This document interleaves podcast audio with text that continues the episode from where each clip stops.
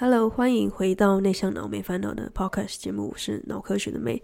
你没有听错，我的声音就是现在就是呈现一个感冒的状态。我来英国四个月的时间，已经感冒两次了。总之，这不是什么太大的重点，而是这节非常大的一个，嗯，我觉得很开心的地方是在于，我可以去到剑桥大学去访问博士后的这个学者 Scott。松木，那他会为我们分享他在剑桥大学这两年的时间做了哪一些事情，然后呃，在台湾做研究跟在呃这个剑桥英国这边做研究有什么不一样？然后最重要的是，他内向者的特质有没有办法在国外适应？他的内向的特质有没有带给他什么呃优势？又或者是哪一些不方便的地方？在节目中也会完整的分享。好，那在节目开始之前呢，呃，先简单介绍一下今天的这个讲者松木。他是在阳明大学生物医学影像放射科学系的学士学位之后呢，便进入了这个成功大学的跨领域神经科学博士学位学程。在博士班的过程中，二零一九年的时候，他得到了国科会的千里马补助计划，前往英国剑桥大学担任为期一年的访问博士生。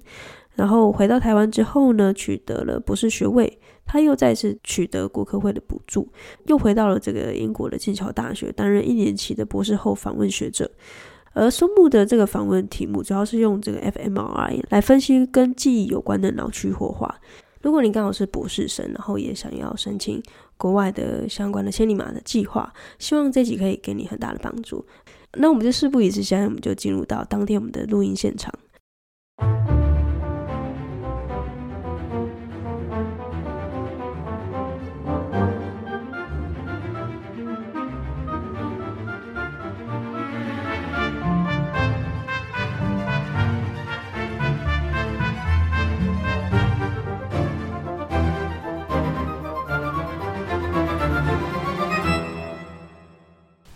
欢迎回到内向脑没烦恼的 Podcast 节目，我是主持人脑科学的妹。然后今天这一集就是很特别，我现在人在剑桥大学的呃研究室的草皮，我们在草皮上面录音，就是有一个空旷的一个草地上。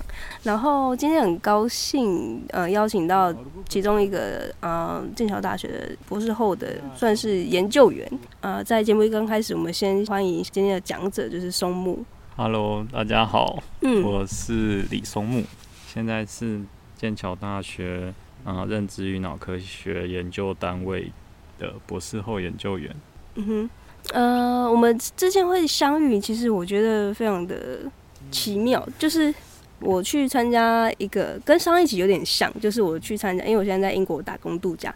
然后，啊、呃，我就参加算是一个分享会吧。然后松木就是其中一个讲者。然后你分享的一个研究的主题，我就觉得很有兴趣，因为我之前就是念脑科学相关的领域。然后，呃，就是在那个分享会里面，我就是被你的内比较内向的特质，然后加上你的呃分享的东西，我也很有兴趣，所以我就呃主动的邀请你来我的 podcast。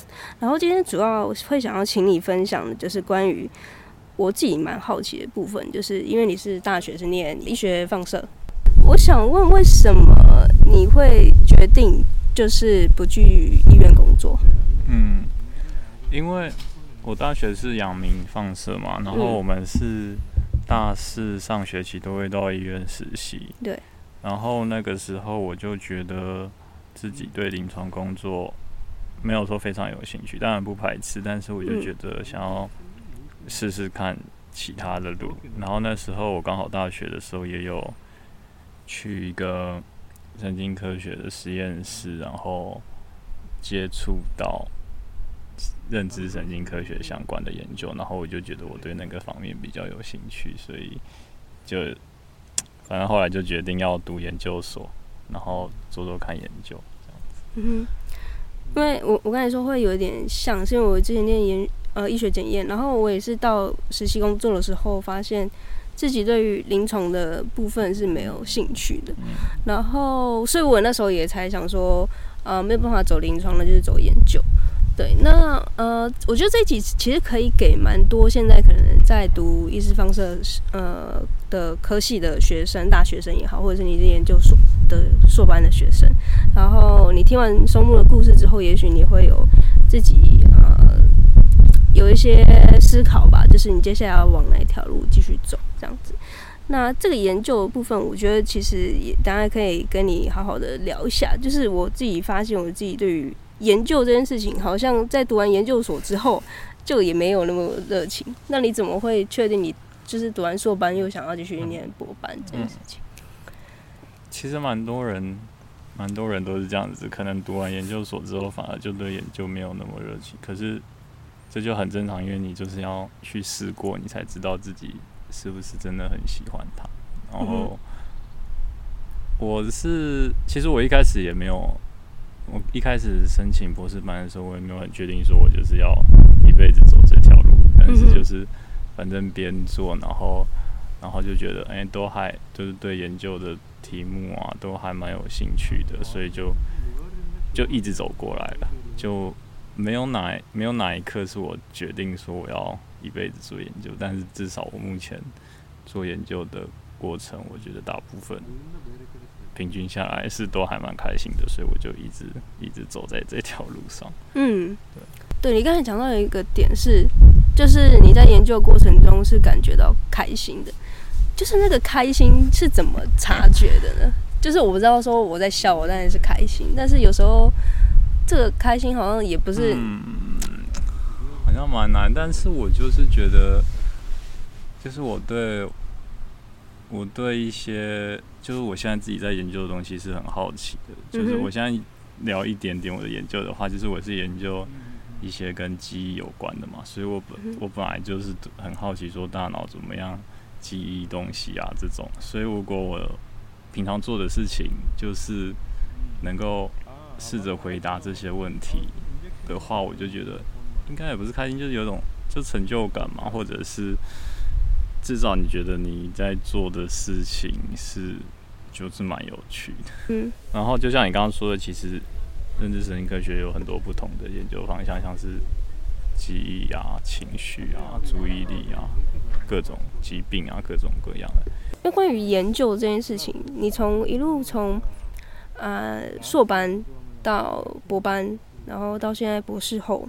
然后从台湾到剑桥，目前你觉得有什么样的差别吗？就是我们先先说从硕班到博班这个经历好了。因为我是我不算是有读硕班，我算是大学毕业之后就直接申请到博班了，所以我没有特别一个单独的硕班的经验，所以只能讲。从博班到博士后的改变吗？嗯、但其实我觉得博班跟博士后我做的事情其实就是差不多的，就是其实都是在在做实验、在分析资料什么的。嗯、可能可能差别是博班比较像是老师可能有一个题目或者是想要回答的问题给你了，然后博后的话你比较有。空间可以去自己想要做什么样的方面，当然老师还是会给你指导，可是你好像稍微可以自由一点，然后或是你要使用的研究工具是什么，就是稍微更自由一点，但是整体做的事情我觉得差不多。嗯，所以呃，这边就是跟大家解释一下，博士后是什么样的一个概念？就是博班我们知道念完五年还是六年，嗯，每个人不一定。嗯，然后博士后是。其实还是学生的身份吗？还是他其实？其实博士后就算是一种工作，他就是他就是博士后研究员。你在学校里面是不会有学生证的，你比较像是一个员工。可是他就是他就是博士毕业之后，但是你又还不是真，你又还没有拿到一个教授的职位的中间的一个过程，他就是一个有点像是过渡吧，就是。让你培养成为一个独立的研究人员中间的一个过渡的过程，但有些有些人可能他也有可能博士班毕业之后就很厉害，可以拿到教职，那他也不需要做博士后。然后通常可能也要看领域，那像像这个领域的话，可能博士后做个嗯二二到五年，其实算是比较常见。当然也有一些人觉得。博士后这个工作很不错的话，他就一直做下去。因为博士后其实他是他还是属于，就是他还是在一个教授的名义之下的，就是他不是一个很独立的一个职业职位，就是你还是，比如你还是有你的老板啊，就是你的上级的一个老板，所以是一个教授。嗯，所以如果你是博士后的话，你在各方面你可能还是要听你的老板的话，例如说经费啊、研究方向等等的。但是如果你自己是一个教授，你就不用嘛。嗯。所以有些人觉得，诶、欸，如果他跟的老板不错，那他做的东西有兴趣，他也愿意一直做博士后的研究员，也是有看过这种。但是通常他比较像是一个过渡的工作的感觉。哦，我我第一次知道这个、欸，诶，我以为博士后就是会一直。挂在一个老师下面，就是因为我们之前研究室就是这样，就是你研究室里面会有硕士的学生，然后博士的学生，还有 postdoc 就是博士后。然后我那时候就一直以为他会一直在这个老师的这个研究室里面，所以他其实是可以变成是说，他去考一个什么考试，就就可能会有去到呃当教授的这个机会嘛。是啊，就是博士后他就是。就像你硕士生一样，你也可以到其他地方做博士生。你博士生毕业之后，你也可以到各个地方做博士后。博士后也是一样，你可以找你的下一份工作。你可以到另外一个实验室做博士后，你也可以，比如说你有找到助理教授的职位。所以它就是它就是其中一个过程。然后你要待多久，或者是就是每个人很不一样。但是特别的是像，像像你刚刚说，它是其实是。一个教授下面，但是英国这边有一些补助是专门给博士后的，他就其实让你不像不，就是等于说你自己可以申请你自己的经费啊、研究题目，然后机构给你钱，所以你其实也不是拿某一个教授的钱。哦，我懂了。对，他又更独立一点的博士后研究员的那种感觉。就是博士后他有很多种心态。对对对。对看你要哪一种，就是看你就是一直跟着老师，然后吃穿都是跟着老师呢，还是你要自己有发展自己的一些独立的道路？嗯哦，oh, 那我懂了。这样子，对啊，这样在学术界其实好像也是有蛮多元的发展。因为我之前硕班毕业之后，就是会觉得说我的职涯就很受限，就是要么就是继续当研究助理。然后当到一个没有尽头，就是只要老师一直有计划可以写，当然就是你可以一直在这个安全网底下工作这样子。对，这样听起来我觉得就是有有更宽广广一点这个就是想象。那现在聊到就是关于在台湾的，就是念研究的生态，跟在英国呢，就是因为我刚才参观了一下。松木这边在剑桥的研究室，嗯，然后因为我之前有待过台湾的研究室，里面就是就是很多隔间嘛，很多的研究室隔起来的，然后还有办公室这样子，只是差别就是在台湾跟呃英国的风景不一样而已。嗯，对我自己的感受上是这样，那你自己觉得呢？我觉得，嗯，硬体上确实是，因为我们这边我们这一个研究单位就是在一个。有点像是庄园的感觉嘛，在住宅区里面的一个庄园，对，所以它其实也不是什么特别的一个建筑物，或是很新的、很科技的那种大楼，它其实就是两层楼，然后平房，然后所以就是就是很就是一间一间的办公室这样，它没有什么 特殊的构造，对，跟其实跟对啊，就就跟台湾的一般的教室或办公室蛮像。硬体上面，其实我觉得确实跟台湾差不多。因为你现在看，像这边 MRI 仪器、EEG 一七，其实台湾像阳明也都有嘛。对。因为硬体上面，其实我觉得差别好像也没有到那么大。但是有一个哦，有一个我觉得比较不一样的地方是硬体方面，就是他们有。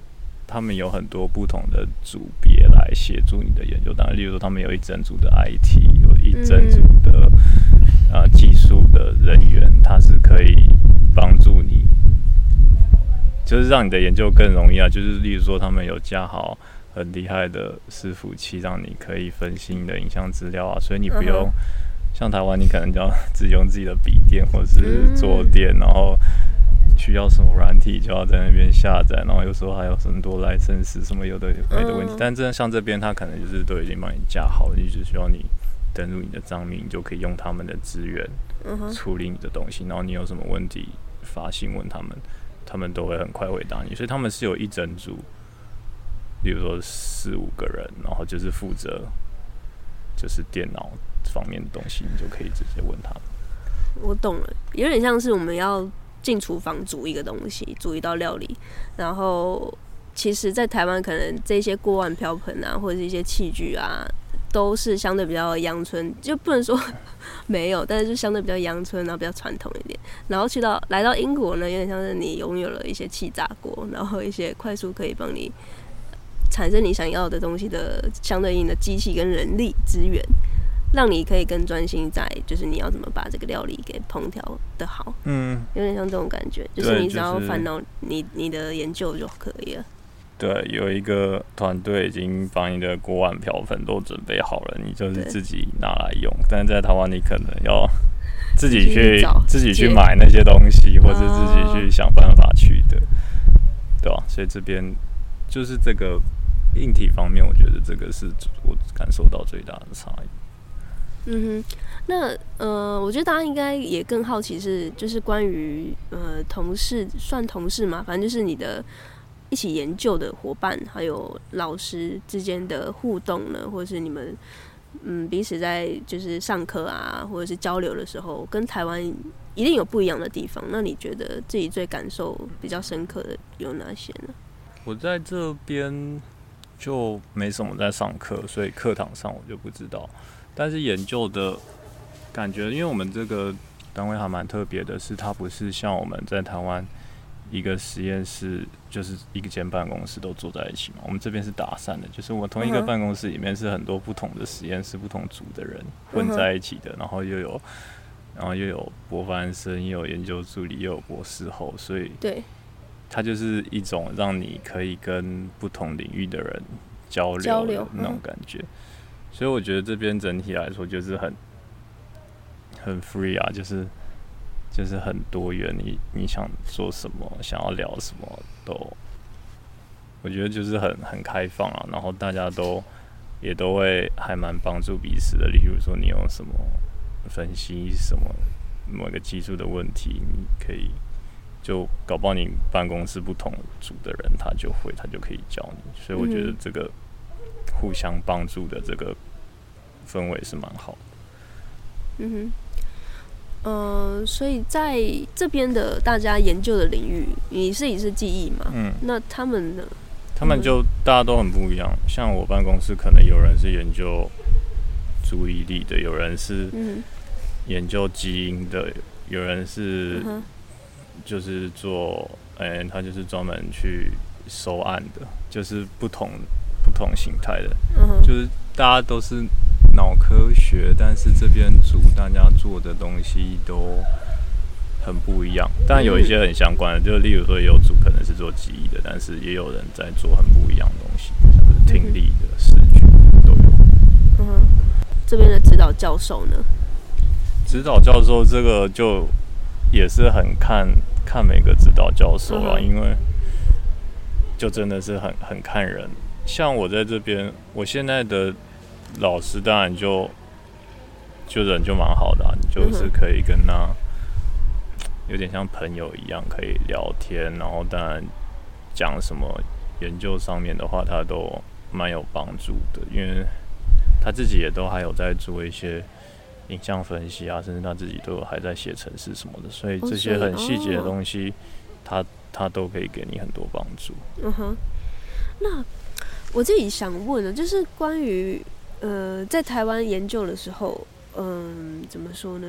会不会会有那个地域上的限制？就是有点像是你在台湾你觉得很有趣的事情，然后在台湾的时候比较没有人有跟你共鸣，但是来到这边可能看的文献嘛，或者是你们某种程度会比较接上那个频率，有吗？嗯、有发生这种状况吗？就是觉得，我觉得这只。就只是因为可能这边做这个研究的人比较多吧，uh. 就是你在台湾做某个领域的研究的人可能就少少的，可是在这边就很多啊，不止学校里面人也比较多，不同学校的也比较多，所以我感觉只是就因为做这个领域的人比较多，所以你当然就能够比较容易找到跟你有共同兴趣或者跟你使用共同的方法的人，可以一起讨论。哦，对，你解解答了我的那个 问题，确实是这样子，没错。呃，这算是一种错觉嘛？就是你可能在台湾觉得你自己知道的东西，可能没有人跟你有共鸣，可能只是因为基数太少，就是呃人数太少的关系。可是来到所谓国外，就是因为大家看的东西可能呃跟你类似的人会比较多，因为觉得这边人也比较多这样子，那会因此而觉得在国外比较好吗？念研究，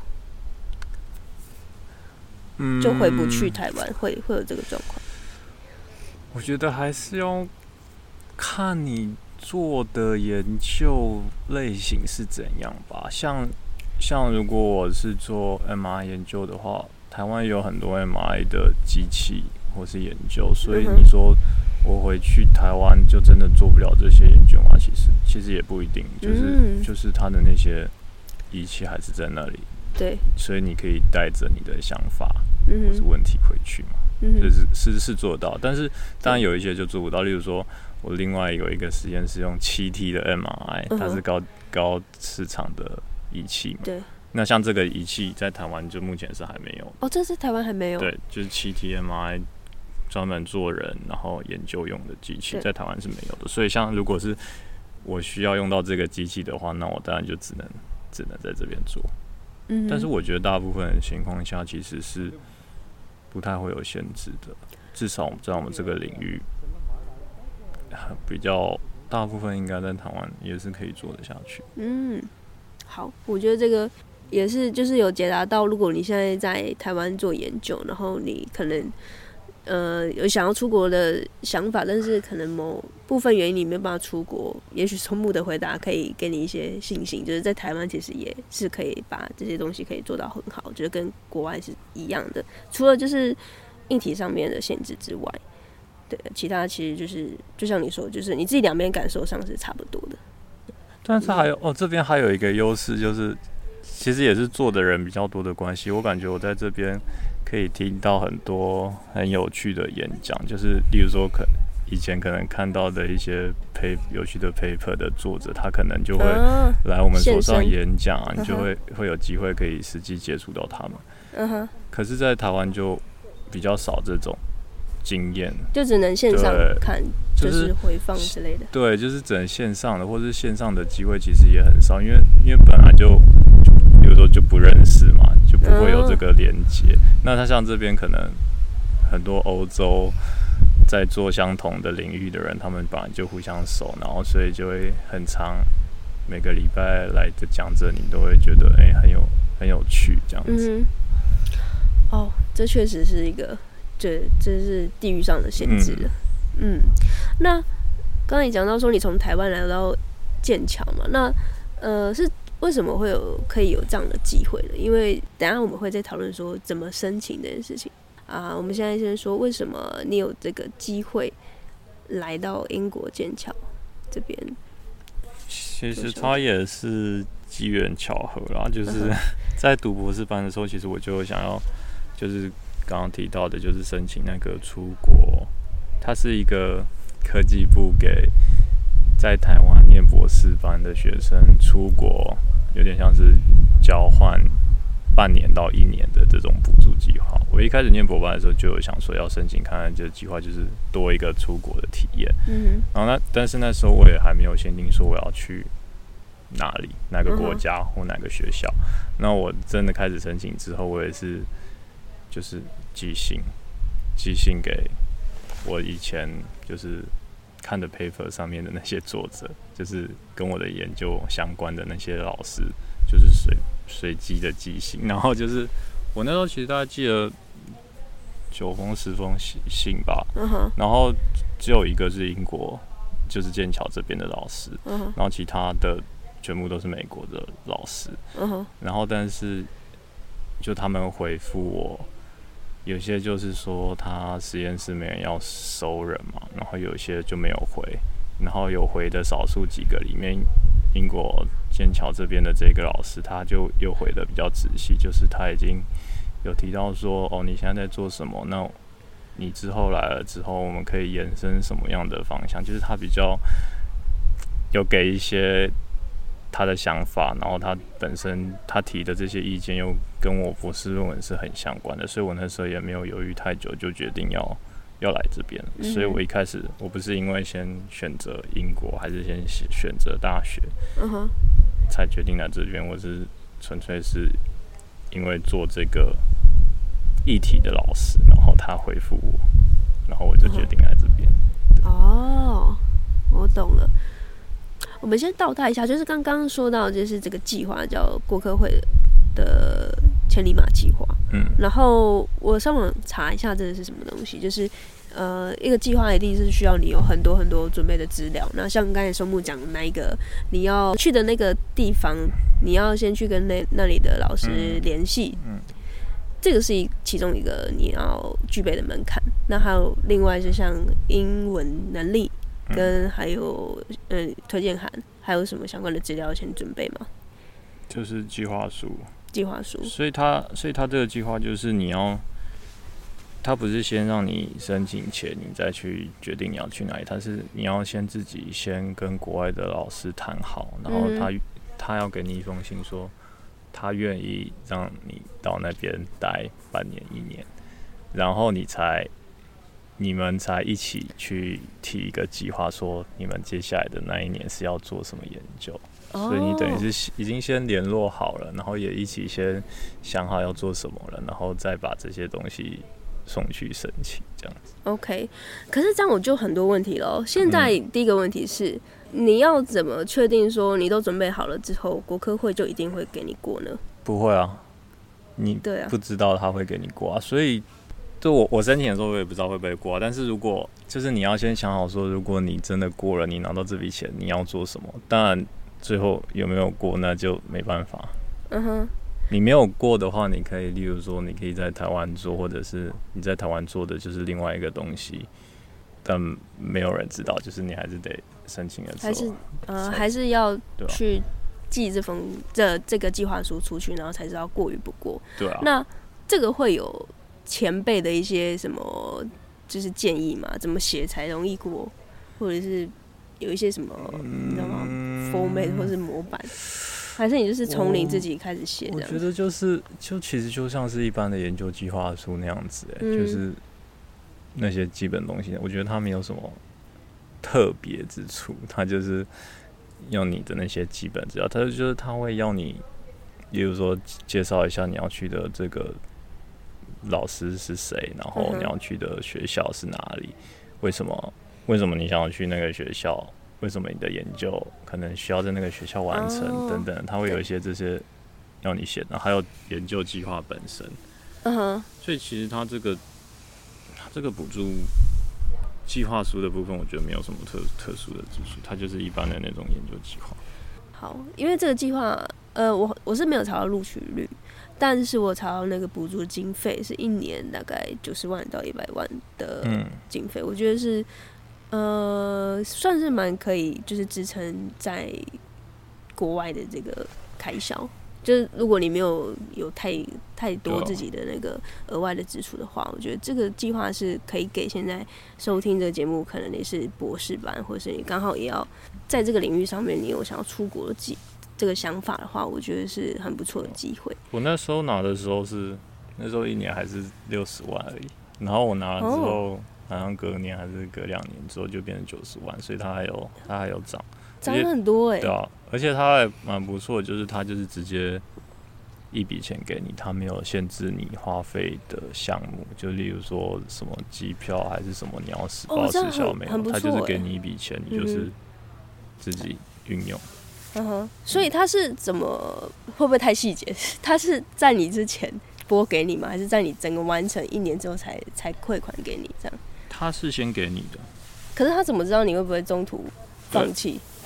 就是哦，他就是会，你结束的时候要交结案报告的时候，你就会给他看你的那个出入境证明，哦、然后看你是不是真的都有待在国外。如果你中间有回台湾的话，他是需要还钱的，是需要照你回去的天数多少，照比例还钱。像我，哦、所以这一年间你不能回家。对，但是像我中间就有回去了两三个礼拜，然后我就是要缴回一定的钱，哦、就是他这也合理的，他会帮你算那个比例。对，这也合理。嗯、对，哎、欸，他给的那个速度跟那个其实是比想象中的就是阿莎力，就直接给你，然后他也不过问你中间是怎么样的开开销跟支出。嗯，对。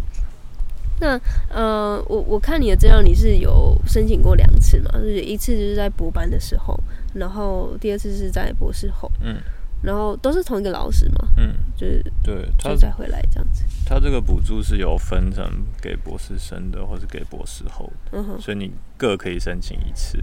嗯哼，对。然后我我是都到同一个地方，然后也是跟同一个老师。哦，嗯，这样感觉不错哎，就是你不会感觉就是中断了。嗯，但是他就会。嗯例如说，他就会问你说：“那你为什么博士生？因为像博士后的这个补助，他是有面试的；博士生的是没有面试的。就是当初申请计划的时候，你说哪里的面试是指导教授还是台湾？国科会那边会有面试。哦、然后博士后的他有面试，他就会问你说：那你为什么博士生已经到过这个实验室了？你现在还要再去一次？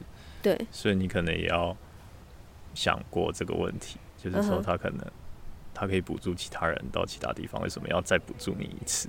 那你就要有一些 理由，试着说服他们。例如说，像我那时候就是说，我们就是合作过，所以就是很对，就是很 OK。然后我们接下来要做的东西也是过去的延伸，所以就都很熟悉了，可以马上就上手了之类的这种优势，你就要就要先想好。哦，还有多这个门槛。这样的案例多吗？因为我其实没有这个这方面，就是之前学长讲，好像也没有这样的经验。申请过一次，我觉得已经真的是很厉害了。然后还有第二次，就是有没有你身边的同学或是其他人也有这样的经验，嗯、就是两次都过？我知道有一个，因为像我们之前在成大的时候有办过这种千里马补助的分享会，然后我就有遇到另外一个讲者，他那时候也是。拿过博士生，然后他接着又要拿博士后出国，所以至少我就知道他一个例子是连续拿两次的，所以我我知道，但是实际的比例到底多少，我也我也没概念。嗯哼，嗯，我现在讲到这边，我觉得不知道是不是因为内向者的关系，因为其实我自己会觉得这个这个经验、这个经历其实是很很不容易的，但是松木感觉在分享的时候，其实一直觉得好像就好像也没什么这样。就是、就是好像每个人都做得到，但是我觉得这很不容易。应该是就是没有也有，我也可以讲很多的失败的。你说你的失败的案例也有，我说我我自己的失败的案例。好，对啊、你讲讲看呢？所以只是你说哪方面的失败？例如说，我也有申请很多经费或是补助，然后就就没拿到。嗯哼，所以 也不一定都是成功或是很顺利。嗯，对吧？举例哦，其实其实蛮多例子的啊，像哦，像我一开始大学生的时候，我去那个我刚刚说我去神研所的一个实验室，然后去当专题生嘛，然后我那时候就有提那个国科会不是有那种大专学生补助的计划，对，然后我就没有拿到啊，我就觉得我听很多人都有拿到，可是我就 我那时候就也是很呃。因为因为我就觉得，哎、欸，就是很多人都去实验室做，然后他就拿到这个补助，那我也可以去用啊。然后我那时候也是信心满满的，然后然后就出来的时候美国，我也是很也对啊，很是也是很难过。然后就想说，为什么我只是大学生，然后想要去体验看看，然后他然后申请个研究经费也拿不到，所以也是会有这种失败的案例。然后可能对其他人来说。不难的事情，我也是失败了这样子的。哦，我我觉得这个分享很棒哎，就是我们都只看到别人很光鲜亮丽的那一面，哦、就是就是觉得哎、欸，他怎么好像很顺利，就是每次申请都过。但其实刚才松木分享了，他其实也有之前滑铁卢的经验，然后也怀疑过自己。嗯，那你你是怎么去修正的？就是在中间有没有悟出什么道理？说啊，我之前的计划就是哪里写的不对，就是那个方向不对，还是你你后来是怎么越写越就是越对这个评审老师的胃口？我觉得我不知道哎、欸，我我感觉我没有检讨，我没有特别去看说我失败的原因是什么，而且我也不敢说我现在写的就比较。比较对评审胃口，真的就真的是很看，嗯、很看运气吧。而且，因为我相信，可能在听这个节目，可能有些人他现在在不一定是学术方面的，可能是写一些补助啊、创业比赛啊，或者相关的经费，都是要各种去去写计划书。那一定会有过跟不过的时候。那就是我们我自己会很喜欢去听说，哎，这个中间要怎么去调整跟修饰，因为有时候确实是。真的是自己可能经历学经历还不够的关系，然后有时候就是一个机运，然后有时候是真的方向错了，我就会想要知道说，诶，是哪一个方向可能在写的更描述多一点，可能他们才是他们想看的这样子。那刚刚讲到，嗯，你要自己去寄信给国外的，就是指导教授说你有这个计划，嗯，那就直接找他们 email，然后寄信过去。那他们，因为他们信件应该是非常非常多的信嘛，那你有没有什么写这个信方面的诀窍呢？嗯，其实我我写的信也就就很简单，就是说我现在在申请这个计划，嗯哼，然后如果我拿到的话，我想去你的实验室待待一年，然后想会做什么样什么样的研究，那接下来就是。接下来就是交，就是交给他决定啊。接下来就不是你的控制，就是他信很多，他漏看了你的，或者他看了没兴趣，直接丢掉，那那你也没办法。或者是他他就是跟你说他没人要收人了，那那就就也没办法，反正就试试看嘛。嗯哼。所以说写信嘛，好像好像也没有什么技巧，就是就是简单扼要的跟他说你现在要干嘛。然后接下来就是看他的决定了，反正他觉得 OK，他就会回复你；他觉得不 OK，其实也不用 太太失望，还是强求什么的。对啊，对啊。好，因为我会这么好奇，是因为其实我现在在做相关的，就是这个 podcast 节目，或者是一些相关的网络行销，或者是现在有很多社群媒体的这些资料。东西都是在抓别人的眼球嘛，所以其实大家会尽可能用一些比较夸张的语句啊，然后去吸引大家点击啊，然后或者是做什么样的内容啊，搞笑啊，很夸张的这些东西去吸引大家观看。那相对的，就是我刚才为什么问这个问题的原因，就是你有没有用什么方式去吸引这个指导教授看到你的这个推荐信？但其实是没有的，就是我不觉得，哎哎，就是朴实无华。对啊，而且。没有哎、欸，我们觉得我没有用什么。对，大家节目听下来，应该也发现松木就是一个很对诚恳，然后老实，就是有点像白纸黑字这东西，就是呈现出来，就是我就是这样。嗯、那要或不要，就是看指导教授在嗯这里。对啊，这个是内向者的特质吗？还是博士班大大部分的人都最后做完研究都会是这么的平淡呢？就是 我不知道哎，应该应该也是有比较夸张的人吧，我不知道。嗯，哎，这样子聊比较轻松话题，你觉得？就是因为我那时候去听你演讲的时候啊，其实因为有很多的讲者嘛，大概四五个讲者，然后我觉得松木他不是最先撇开就是讲的内容，每个人讲者都有自己的舞台的这个。发挥就是舞台魅力的一些，就是他本身的人格特质散发出来。就是松木他不不是那个最花俏的，要怎么形容？他不是特别，他就是很，你的音就是很单，就是你很像是那个机器人这样子讲这样这样，但是反而会让我想要听下去。哎，我不知道为什么这么神奇的。我也不知道哎，我也我有。想要试着看看能不能多加一点的惊叹号，就是对啊，情绪起伏，但好像没有什么显著的效果。嗯哼，那你是从之前大学时期，或是嗯高中的时候就已经是这样的状态了吗？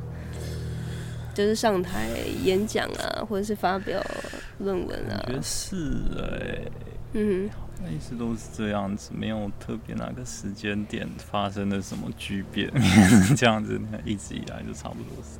嗯哼，所以没有遇过什么大家给你反馈，或者是老师给你一些什么反馈，让你觉得说，我是不是应该要抑扬顿挫，还是？哦，会啊，会有会有人说比较没有情感，我有想要试着练习，但目前看看起来还蛮失败，还是还是一样没有什么。那在内向者这个性格，你是什么时候发现你自己可能比较偏比较内向？然后有有什么样的劣势吗？在你就是学生时代，或者是后来工作的时候，或甚至到国外？我想一下，其实我感觉一直都是这样子。我说我我自己觉得自己偏内向，好像从小就就蛮明显，但我也没有特别。嗯特别想说这样好还是不好还是什么的，反正就是就是这个性格，没有特别觉得怎么样。然后我觉得劣势的话，应该最明显就是交交际吧，就是就是这边，例如说这边会有很多机会可以跟不同人交流啊，但是我可能就比较 不敢啊，或者是觉得哎。欸我还没准备好，或者是我跟一个讲者，可能我对他研究有兴趣，可是我我还没有想好想好一个问题问他，我可能就比较不会去主动接触他，所以可能会错失一些交流的机会吧。所以在这边你没有觉得有任何不适应的地方，就是觉得哦天哪，很想回台湾的时刻。各方面都可以吗？可以啊，可以啊。是很多吗？总是会有想到，例如说，哦，例如说冬天很冷的时候、啊哦，冬天真的很冷，还要出门骑脚踏车，或者晚上骑脚踏车回家的时候，你就会觉得好冷哦。为什么我要一个人 这么黑、这么冷的在外面骑脚踏车？我这里就是一个住宅区，然后附近又是一些公园，所以你晚上。离开的时候，特别可以感受到那种孤独的感觉。但是其实还好啦，就偶偶尔会有这种想法，例如说特别冷或者是下雨的时候。但大部分的时候其实还 OK。食食物嘛，也食物也有可能啊，就是例如说。煮饭煮很累，为什么我不能像在台湾一样去去买个面店，买个便当什么的就很方便？我自己还要在这边花很多时间煮买菜备料煮饭，然后煮出来不一定好吃。然后这时候就觉得，对啊，这时候就会觉得台湾比较好。嗯哼。研究方面的话，我倒觉得还好，研究方面整体都还蛮不错的。嗯。嗯，目前就是觉得天气跟食物，对不对？挫折也有，哎、欸，像是例如说英文有时候也会有挫折啊。英文对啊，例如说，例如说你可能跟别人去聚会，然后整个晚上你可能没讲什么话，然后你就觉得你很想要跟他们更熟，或是参与他们的话题，可是你就你就听不懂，就没办法。这个时候就也会觉得有点挫折。嗯，哎、欸，我这边问你一个问题哦，因为我现在还没有理清楚，就是我有时候跟你一样有这样的感受，就是，嗯，你会有点理不清楚，是说你是因为内向者的关系所以话少，还是因为英文的能力没有到母语者那么的流利，所以你话少？嗯，我觉得是一个加成的效果，就本来就已经是内向者了，因为我有我有想过，我以前在台湾，如果同样的一个聚会。其实我也是偏话偏少的那一种，嗯哼。可是到这边再加上又语言不通的问题，就更少了。对，所以的确是双重的。那你会想要突破吗？就是想要怎么去跟他们混混的比较熟嘛？或是呃用什么方式让自己的语文能力可以就是更更强一点呢？嗯，应该是我觉得我还是会。尽量去参加各种活动吧。虽然就像我刚才说，有时候整个晚上没有讲到一句话，可是如果他们下次又在揪吃饭了，我还是会想说，好吧，反正都同同一个实验室，或是有几个认识的人，那我就去看看吧。嗯、就反正不讲话就不讲话，反正那他们会觉得你很奇怪吗？我不知道他们怎么想，但是反正、嗯、反正我还是会试试看。例如说所上面有什么活动，还是有什么有的没的，我还是尽量参与嘛。我也不会说因为都听不懂，所以就又。更不想去，然后更不想去之后又又更没机会。嗯，好，我觉得这个分享也是可以给大家一些参考。就是我觉得这个，我不知道是不是所有的台湾人来到国外都会有这个过渡期。我自己是确实是，像我那天不是我们参加了会议，就是听完那个演讲嘛，然后我们不是最后要去那个 pub。嗯，其实一刚开始我是有填要去那个 pub，但是后来我就决定要离开，因为我觉得我。那能量已经快要用完了，就我如果决定待继续跟大家一起，就是呃继续交流的话，我觉得我有一点为了留下来而留下，所以我就决定离开。这样，对，就是很多这个 moment，就是我会自己天人交战，嗯，对。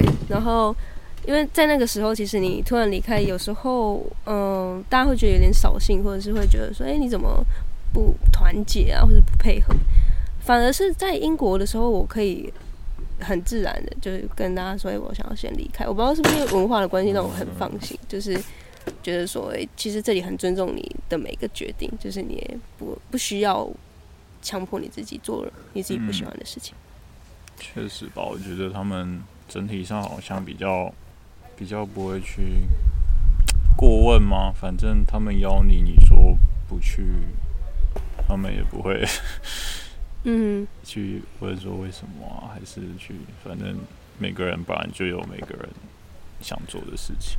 嗯，但我是会觉得，我在这边比较能够，我还是能会会想去参加，是因为可能就是不同的体验啊。就是例如说，他们要去酒吧，然后我就觉得，虽然我可能不会讲到什么话，可是我就觉得这对我来说是一个很新的体验，我就当做是体验一个新的事情。或者是他们去看表演，或者是运动之类的，反正就是各种各种聚会，我就当做是去体验看看不同的事情，所以不是只有去讲话这个目的而已，我还我还是有其他事情可以可以做，这样就好一点。我觉得这分享很好，就是你去参加聚会的时候，不一定是要讲话，那个才是收获最多的。呃，你你有带你自己的一些，呃，你自己想要做到的事情，就是例如说刚才说木说的，你想要去那边体验，就算你不讲话，你就是体验那个氛围，看大家讲话，听大家讲话，嗯，这也算是一种收获。嗯，那可能也是内向者擅长的事情。对，那当然也可以就是评估自己的状况这样子。那最后感谢松木的分享，就是从一刚开始，就是从大学决定不做意识放射师到。